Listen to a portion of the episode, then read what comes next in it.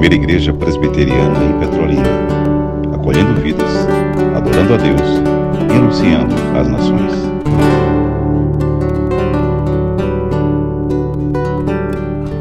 Deus e Pai do nosso Supremo, majestoso, poderoso, vencedor, nosso Senhor e Salvador Jesus Cristo. Implorando pela nossa nação. O Senhor nos trouxe a existência nesta terra tão rica, tão abençoada, chamada Brasil. E queremos te suplicar, Senhor, implorar o que temos de tão caro, de tão rico no Brasil, que é a nossa liberdade religiosa, a nossa liberdade de expressão. Preserva, Senhor. Temos a liberdade hoje de sairmos de casa com as nossas Bíblias e queremos continuar com essa mesma liberdade religiosa. Queremos ver as mídias com suas liberdades também de expressão e religiosa. Salva a no... proteja a nossa nação, salva a nossa nação, Senhor. Aqui nós não estamos pedindo, Senhor, por políticas partidárias, não, estamos pedindo pela nossa nação. Proteja a tua igreja, o teu povo. Por esses dias, Senhor, alguém ousou dizer que a tua igreja é uma instituição perigosa, quando na verdade é o contrário. A verdadeira igreja é bênção para o Brasil, é bênção para a América do Sul, é bênção para a América Central, é bênção para a América do Norte, é bênção para todos os continentes. A tua igreja é o luzeiro neste mundo de trevas. Então, esse é o nosso pedido Preserva a nossa liberdade religiosa, a mesma liberdade que queremos também para aqueles que não concordam conosco. A mesma liberdade que nós queremos para aqueles que ousam seguir as religiões afros. Queremos liberdade para eles também, Senhor. Queremos liberdade para aqueles que não concordam conosco, para que eles digam que não concordam. Queremos essa liberdade para eles também, não é só para nós, não, Senhor. Então, abençoa essa nação tão rica, tão próspera. Acima de tudo, que os brasileiros conheçam e reconheçam Jesus Cristo como Senhor e Salvador das suas vidas. Assim oramos no nome dEle, do Rei, que já se encontra com um cetro de ferro nas suas mãos. E um dia, publicamente, as nações se prostrarão diante dEle as nações confessarão que Ele é o Senhor para a tua glória. É no nome dele que oramos. Amém, amém e amém. Deus seja louvado. Meus irmãos e minhas irmãs, esta é a nossa terceira quinta-feira da fé protestante e reformada. Na nossa, em nossa primeira em nossa primeira quinta-feira protestante da fé reformada, ainda que bem sucintamente, nós trabalhamos aqui o redescobrimento dos pilares da fé. Deus levantou Martinho Lutero, Deus levantou Zwinglio, Deus levantou Henrique Burlig, Deus levantou Farel, Deus levantou João Calvino, Deus levantou Martin Busse, Deus levantou John Knox, Deus levantou os puritanos na Inglaterra, Deus levantou os reformados na Nova Inglaterra, que hoje são os Estados Unidos da América do Norte. Deus levantou Archibald Simon, trouxe até aqui. Mas Deus levantou os primeiros, a primeira geração de reformadores para que os pilares da fé fossem redescobertos. E nós chamamos hoje esses pilares de sola escritura, somente a escritura, sola gratia, somente a graça, sola fide, somente a fé, solos Cristos, somente Cristo, só lhe deu glória, somente a Deus toda a glória. Quando saímos desse aspecto geral e vamos para o aspecto soteriológico, a doutrina da salvação, a gente já, já nos encontramos acostumados com aquela, aquele acróstico, tulip. Total depravação, eleição incondicional, expiação particular, graça irresistível e perseverança dos santos também fazem parte dos pilares. E Deus levantou o Lutero, Calvino e tantos outros para que esses pilares da fé fossem redescobertos. Eles não inventaram, eles redescobriram. Há oito dias também fizemos uso dessa tribuna e falamos aqui da verdade de que também no período da fé protestante reformada, Deus levantou apologetas e Deus levantou polemistas. E aqui trouxemos um, um fato da igreja antiga. Deus levantou os apologetas e os polemistas desde sempre. A igreja, desde os seus primórdios, desde os seus primeiros momentos, ela contou com a presença dos apologetas e com a presença dos polemistas. Relembrando o que dissemos aqui há oito dias, os apologetas, aqueles homens levantados por Deus para defenderem a igreja dos ataques de fora. Querido, quando o assunto é a igreja sofrer ataque, não é nada inédito hoje. Esse cidadão que ousou dizer aí, está correndo aí, isso é fato real. Estamos na época das fake news, virou moda. Então, até como pastor de tradição reformada, eu tenho que ter o máximo de zelo para o que eu digo aqui, para não compartilhar com fake news. Mas o vídeo eu assisti, é real. O cidadão ousou dizer que duas instituições perigosas, de acordo com uma tal pesquisa feita, que eu não acredito, a polícia e a igreja evangélica. É perigosa para a nação. A gente já sabe de onde emana isso. Isso não é novo. Então, desde sempre, Deus levantou os apologetas para defenderem a igreja desse, desse tipo de ataque. Deus levantou. Justino Marte foi um deles, lá na igreja antiga. E João Calvino foi um deles no período da fé reformada. João Calvino escreveu cartas para reis.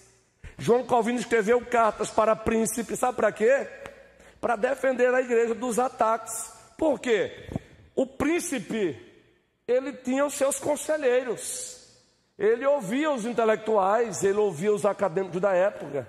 Então imagina, surgia lá um intelectual batendo na igreja, dizendo que a igreja não queria respeitar o rei. Aí João Calvino dizia: Ó oh, rei, com a, com a capacidade que Deus deu a ele. Gente, tem um livro da cultura cristã, As Cartas de João Calvino. É um livraço. Você lê uma carta daquela dele dirigida ao rei, ó oh, rei ou ó oh, príncipe. Ele honra o príncipe, ele não desrespeita, mas ao mesmo tempo ele vai lá e defende a igreja dos ataques de fora. Mas também Deus levantou os polemistas. Quem foram os polemistas? Apologetas que defendiam a igreja dos, defendiam a igreja dos ataques de dentro.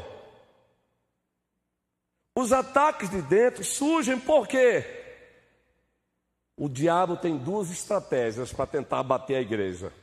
Uma delas é a espada, que é sinônimo de perseguição.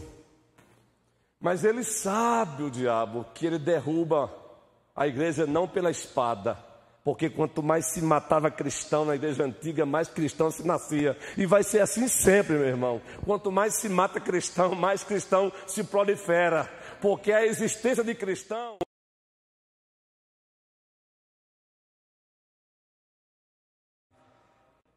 Que a arma mais perigosa dele é a famosa infiltração. Sábado agora, dia 22, às 19 horas, eu estarei atendendo um convite da Igreja Congregacional da Aliança aqui da cidade reverendo Elton, nos convidou para abordar o seguinte tema: a defesa da sã doutrina em tempos difíceis. A defesa da sã doutrina em tempos difíceis. E um dos assuntos que vamos trabalhar lá, num dos pontos que já preparamos a, a, a, o esboço ou o esqueleto, é que os tempos difíceis são difíceis para a igreja, porque o diabo trabalha com infiltrações. Infiltrações. A infiltração ela é tão pesada, ela é tão pesada, que o socialismo ateu, e aqui não envolve política partidária, envolve questão de ideologia, de filosofias, e por isso falamos. Ele entrou na igreja romana através do TDL, Teologia da Libertação. E entrou na igreja evangélica através da TMI, Teologia da Missão Integral cavalos de Troia.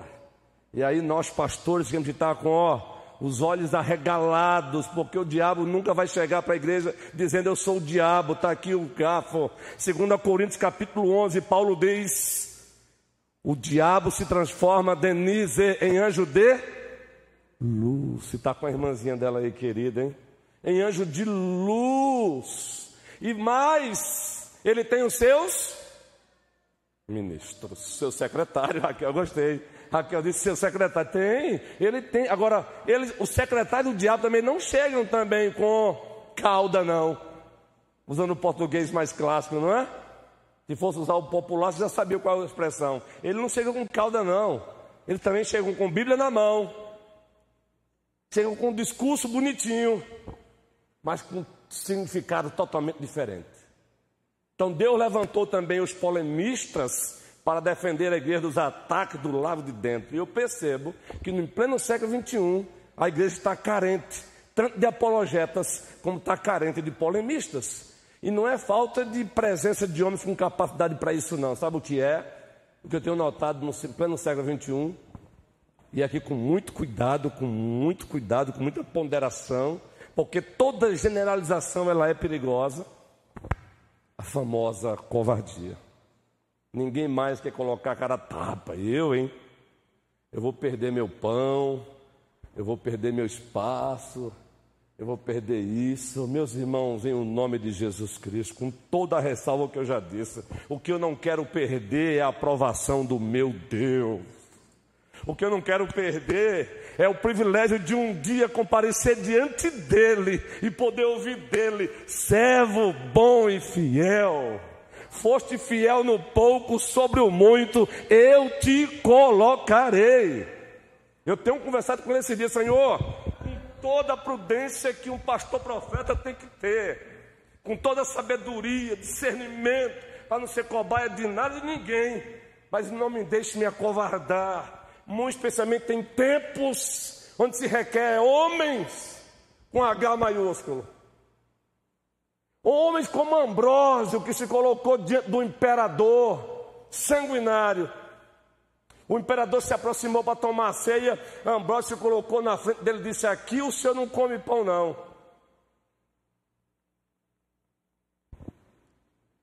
Aqui não. Desse pão aqui o senhor não é digno de comer, não. O imperador, viu? O bispo Ambrósio desse aqui, desse pão você não come não. Oh Deus, levanta uma geração de homens apologetas, polemistas, não por interesses de uma política partidária, mas que lutem pela verdade, lutem pela justiça, lutem pela igreja verdadeira. Mas aí havíamos prometido que hoje o tema é fé reformada e ética.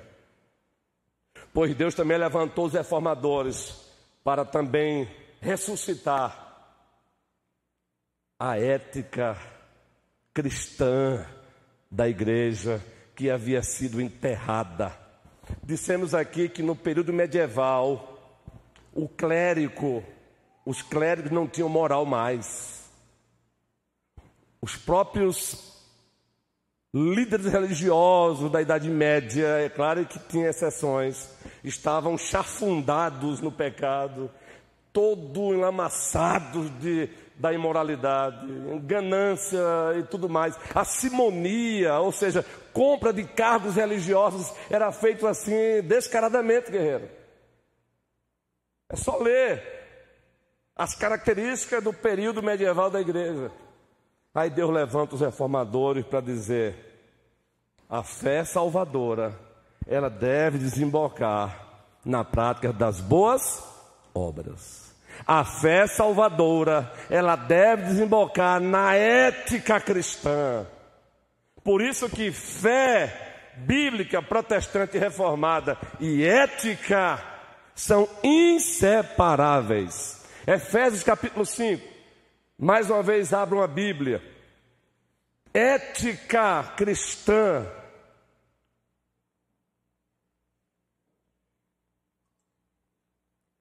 significa, usando as palavras de João Calvino, isto.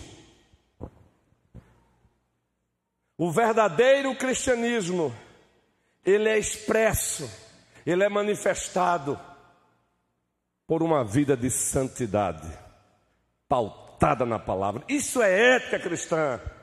É quando a igreja manifesta a sua fé verdadeira através de uma vida de santidade, Ju uma santidade pautada na revelação de Deus, na palavra de Deus, nos princípios e valores do reino.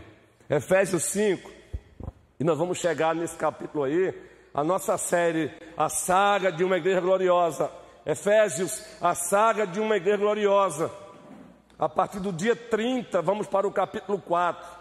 Por que o dia 30, pastor? Não tem ainda o domingo 23, porque o domingo 23 agora teremos o privilégio de receber aqui o reverendo Darlan, ele vai estar pregando domingo agora 23, por ocasião do nosso encontro pactual e um culto alusivo aos 505 anos da fé protestante reformada.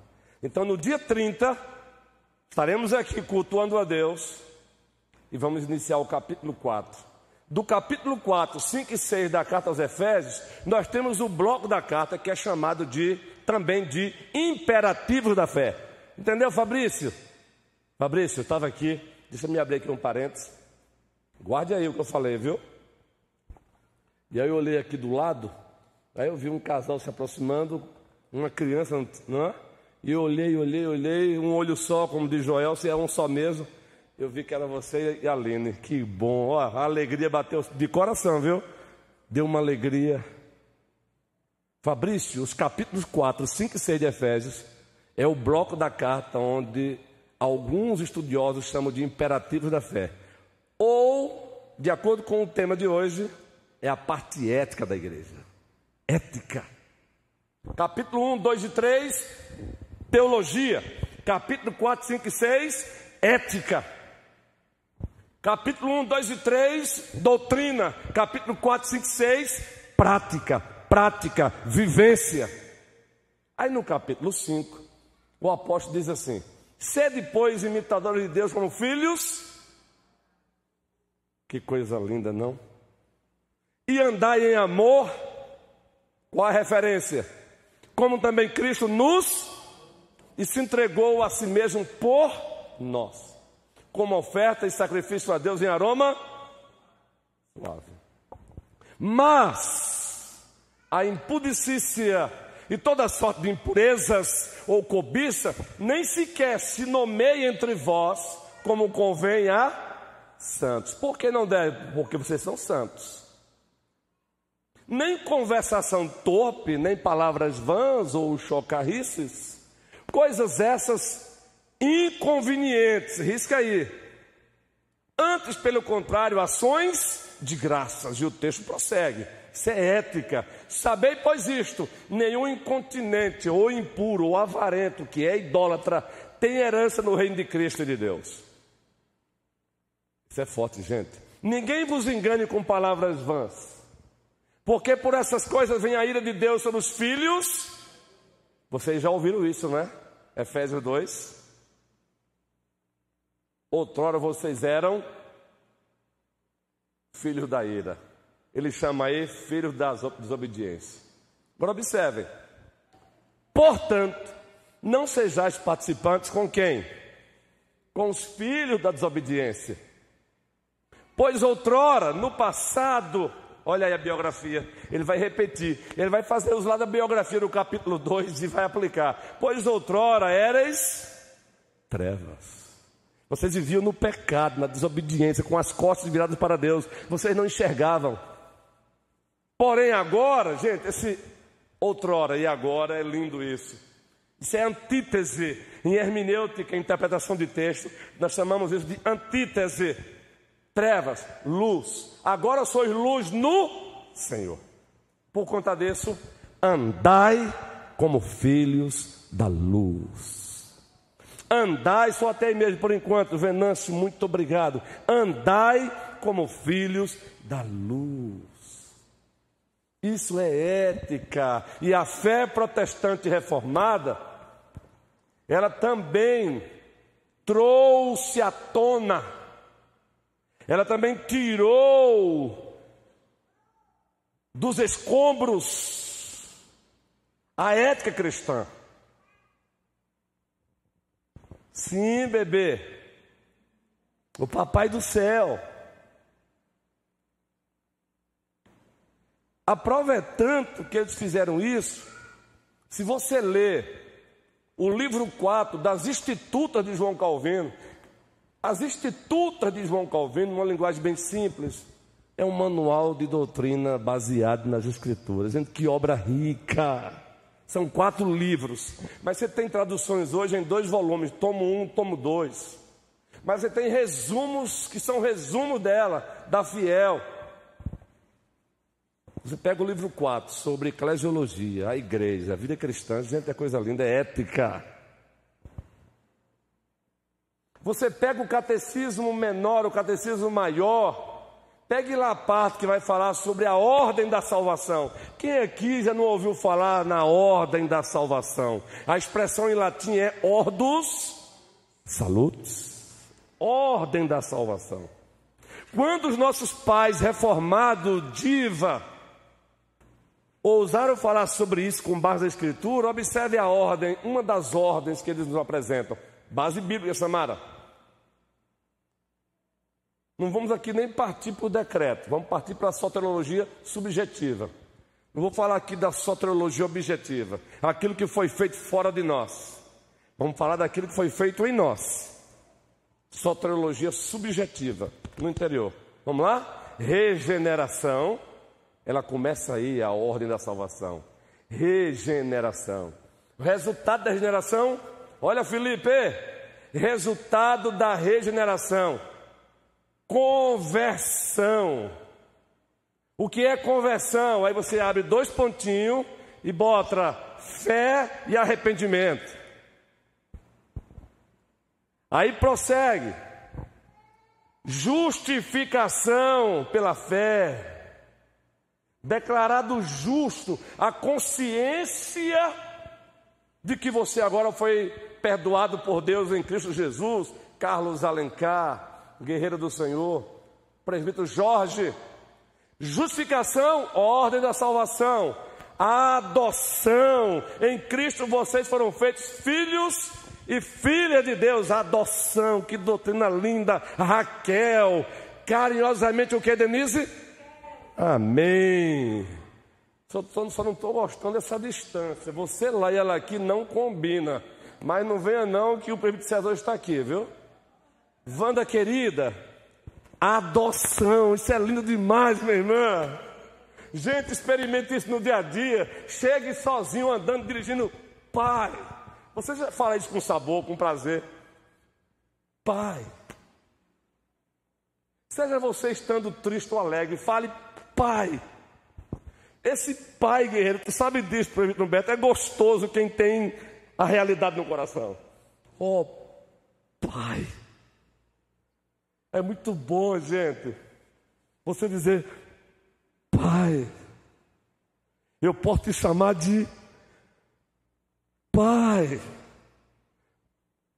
Pai, hoje eu estou alegre, obrigado, mas também tem aquele dia que você está angustiado, travado, tem aquele dia que você está, aí você também diz, ô oh, Pai, a minha alma hoje está com convulsões. Você já se encontrou assim com a alma em convulsão? Só não se encontra com a alma em convulsão, meu irmão, neste mundo de trevas, quem não nasceu de Deus. Aqui a você se encontra com a alma em convulsão. E quando você olha para o cenário, você vê a, a, injustiça predominando aqui e acolá, não importa contra quem, injustiça é injustiça, aí a sua alma entra em convulsão. Aí você dá um de abacuque. Até quando, Senhor? Até quando, Senhor? Não foi assim que Abacuque fez? Abacuque olhou para o povo e a injustiça permeando. Até quando, Senhor? Até quando, Senhor? Livro da violência, que livro, que livro. Depois de Efésios, vamos pregar um livro no, Novo, no Antigo Testamento. A igreja tem que conhecer Bíblia, é Bíblia, é Bíblia, é Bíblia, é Bíblia, é Bíblia, é Bíblia, Joels.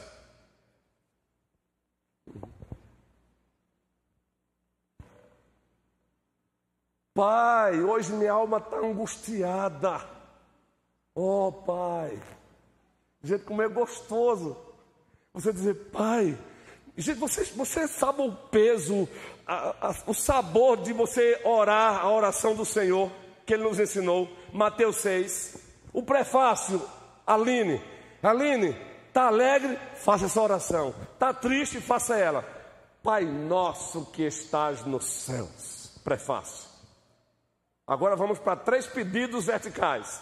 A Wandazinha diz que gravou, não esquece mais. Santificado seja o teu nome, Ilka.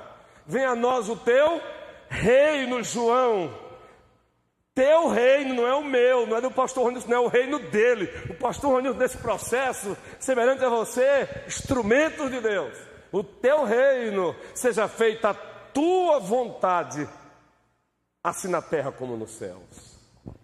Ele parou aí.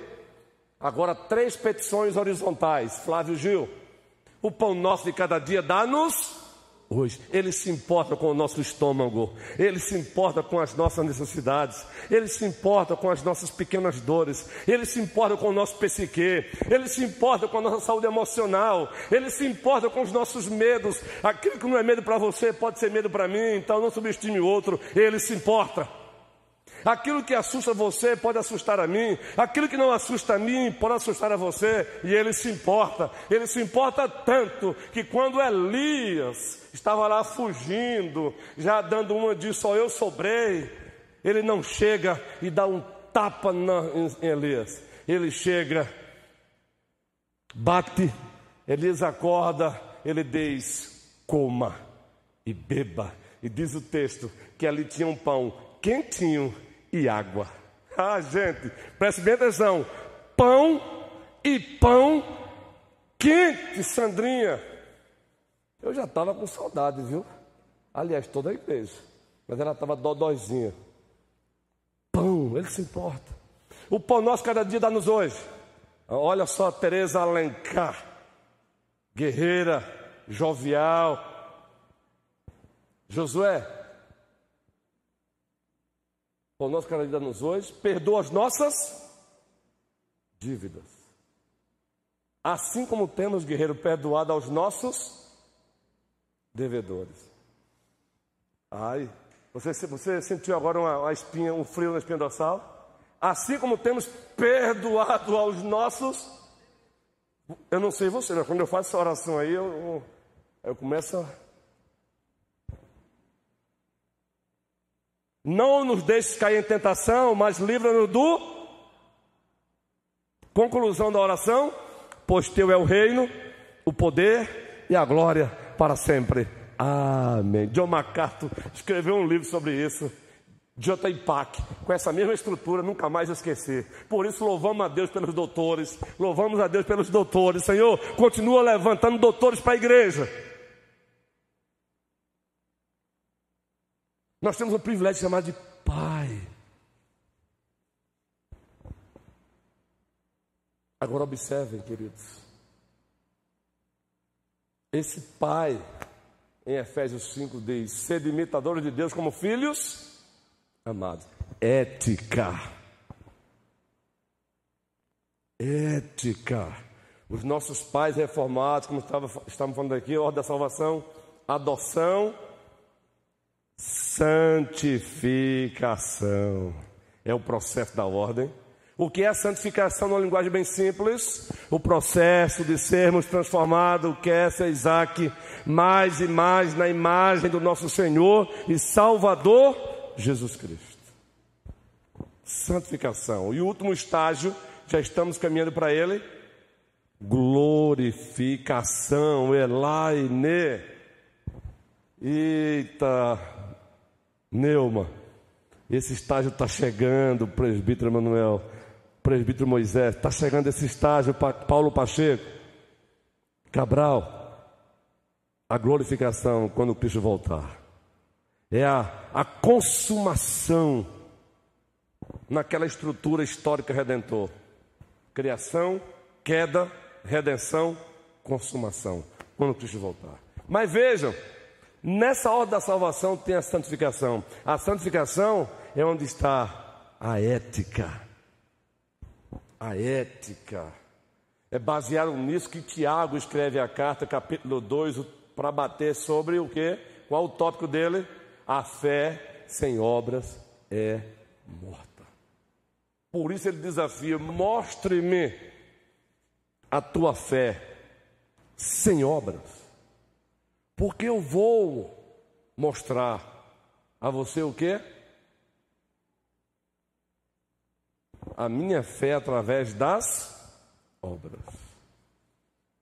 E aí Lutero, por isso temos que ter paciência com o outro, teve um período que ele não entendeu essa carta. Tão apaixonado por Romanos 1, que ele chegou a chamar de carta de palha. Pois temos que ter paciência uns com os outros, irmãos. E Lutero não era ímpio por isso, era servo de Deus. Mas lá na frente, amadureceu e mudou. Ele não entendeu. Enquanto que Paulo está dizendo a causa da salvação é a graça, Tiago está dizendo essa graça nunca vem desacompanhada. Essa graça desemboca em boas obras. E essas boas obras, Gi, Gisele, tem outras Gi, tem Gisene, Gi, tem Gisele também, Gi, essas, dentro dessas boas obras tem a, é a ética, a ética cristã. Noemi. Noemi. Em qual cap... Não, vou perguntar a Noemi não. A gente tem que. Não é a esposa do pastor, a gente precisa é, preservá-la em todos os sentidos. Não é que ela não saiba a resposta, mas eu aprendi a preservar os colegas pastores, presbíteros e diáconos. Mas eu quero perguntar aqui, eu vou perguntar aqui Arthur está num processo, nesse processo aí. Onde é que está esse texto aqui? Eu vou citar apenas. Pela graça sois salvos mediante a fé, isto não vem de vós, é dom de Deus, não de obra para que ninguém se glorie. Pois somos feitura deles, criados em Cristo Jesus, para as boas obras, as quais Deus de antemão as designou para que andássemos delas. E aí não é para colocar você em xeque, é para provocar o crescimento de todos. Onde é que está esse texto? carta e o capítulo apenas. Não precisa dizer o versículo. Não sabe não, né, Arthur? Não tem problema, guerreiro. Aqui, lá também eu me esqueço. Fora os presbíteros e diáconos, quem, é, quem quer dizer aqui? Juan. Efésios 2,8, olha, foi dito, foi disso aqui, isso. Arthur, fique tranquilo que eu também me esqueço, viu? Efésios 2,8. E fique tranquilo que você representou mais uma meia dúzia aqui que não se lembrou também não. Viu? Fique tranquilo no coração. Olha aqui, ó, confessou, Arthur. Agora o texto você conhecia.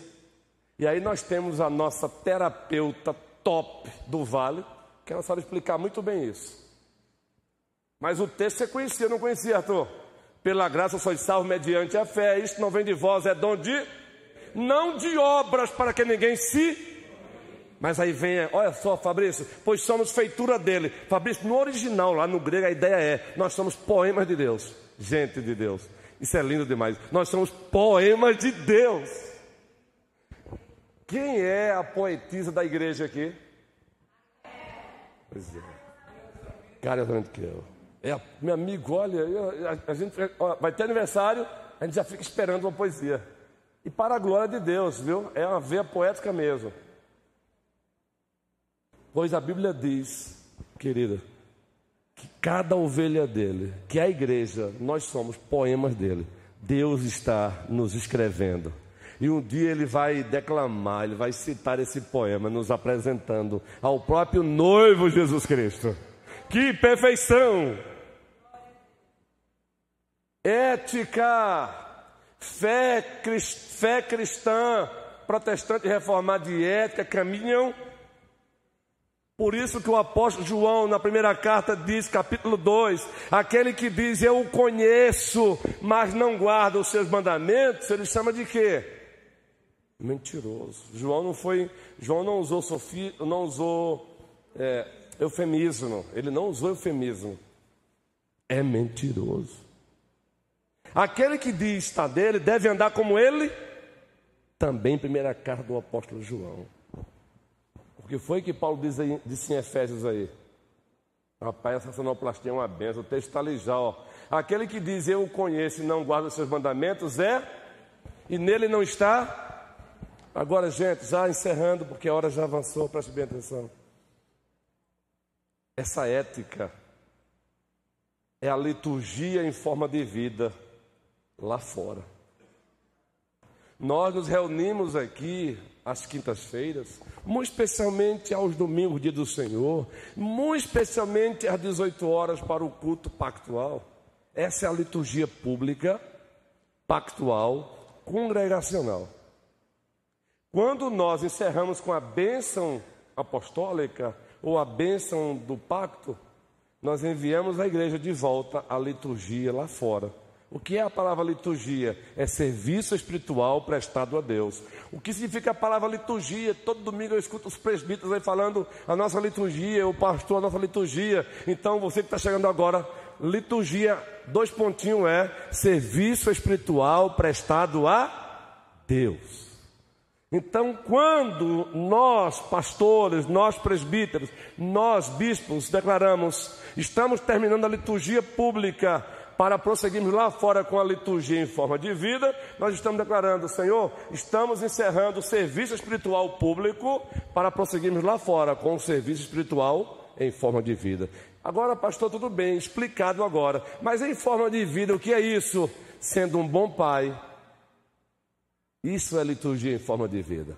Sendo um bom filho, isso é liturgia em forma de vida. Sendo um bom marido, isso é liturgia em forma de vida. Sendo uma boa esposa, não interprete bom pai, bom esposa, bom marido como perfeição, perfeccionismo. Nós erramos, somos seres em construção. É um bom patrão, liturgia em forma de vida. Um bom empregado, liturgia em forma de vida. Um bom professor, liturgia em forma de vida. Um bom aluno, liturgia em forma de vida. Um bom estadista, liturgia em forma de vida. Isso é ética. É ética cristã também dar pão a quem tem fome. Quem tem fome, tem pressa. É ética cristã também usar o QR Code da igreja e, dar, e doar uma cesta básica para quem precisa. Isso também é ética cristã. Que o Senhor nos abençoe. Prossigamos sendo, primeiro, uma igreja bíblica. Segundo, relembremos que somos uma igreja herdeira da fé protestante reformada. Ética na nossa relação com o Estado. Ética, nossa relação com a política, a política no aspecto conceitual, no aspecto filosófico, polis, dois pontinhos, um trabalho em prol da cidade, um trabalho em prol da nação, polis, é a palavrinha do grego. Ética. Que o Senhor nos ajude, que a primeira igreja presbiteriana Petrolina prossiga sendo uma igreja ética, ética cristã nas nossas relações, ética cristã no trabalho do, do colégio pastoral, Queridos, eu vou encerrar com esse exemplo aqui, quando a ética é importante. Eu tenho um livro sobre ética ministerial e tem um capítulo para cada assunto lá. A ética do pastor com os outros colegas pastores, a ética do pastor com os presbíteros, a ética do pastor com os diáconos, a ética do pastor com as ovelhas, a ética do pastor com outras igrejas. Na ética do ética isso é chamado de ética pastoral mesmo, é uma, é uma disciplina do seminário, ética pastoral. O presbítero Humberto deseja fazer seminário, eu falei para ele agora, já que você confessou isso para mim, você se aprumou todinho. Porque enquanto eu não ver você fazer, eu não vou te deixar quieto mais. É, é, porque eu tenho, eu tenho um prazer, é prazeroso ver colegas fazendo seminário para o bem da igreja. Ainda mais quem tem talento e dom. Ética pastoral, está aí o reverendo Abraão, santo de Deus, preste bem atenção. O que eu tenho escutado nessas minhas viagens por aí, guerreiros. Por um lado eu me alegro, por outro lado eu fico triste. E eu encerro com esse assunto.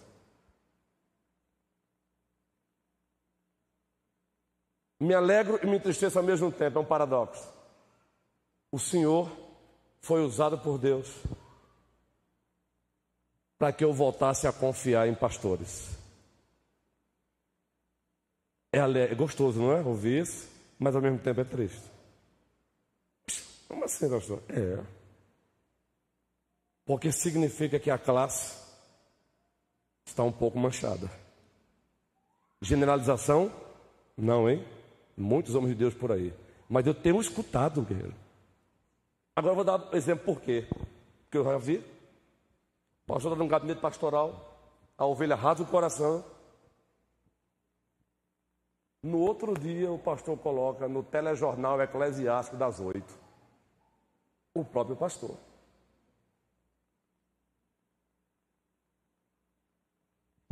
Quando uma ovelha abre o coração para o seu pastor e ela diz: Agora, isso aqui é só entre o Senhor, eu faço, eu retruco. Quanto a mim, você fique tranquila, porque meu compromisso primeiro é com Deus. Agora, quanto a você, a quem mais você vai dizer, aí cuidado. não é não, guerreiro? Só isso, isso é ética. Ética, como é bom você poder confiar. Como é bom você poder confiar. Isso. Que Deus nos ajude. Pode dar sangue no joelho, o cabo abriu o coração para mim, amanhã ele pode estar querendo arrancar a minha cabeça, mas o que ele abriu para mim vai ficar só para mim, porque não se combate pecado cometendo pecado. Não se combate injustiça cometendo injustiça. Uma vez alguém disse assim, mas rapaz, você está defendendo esse cara, esse cara já, já tentou te fazer mal, eu digo, daí? A injustiça que estão querendo fazer contra ele é injustiça, ainda que seja contra ele. Que o Senhor nos abençoe, que o Senhor nos ajude. Deus seja louvado. Você que está aí nos acompanhando, você já nos conhece. Primeira igreja presbiteriana de Petrolina, uma igreja para frequentar, muito mais uma família para pertencer. E faz, façamos valer isso, viu gente? Vamos fazer valer isso, uma família para pertencer. Ou seja, tudo, tudo que venha a ser barreira para afastar a gente, a gente tem que derrubar. Nós fomos chamados para ser construtores de pontes e não destruidores de pontes. Que o Senhor nos abençoe.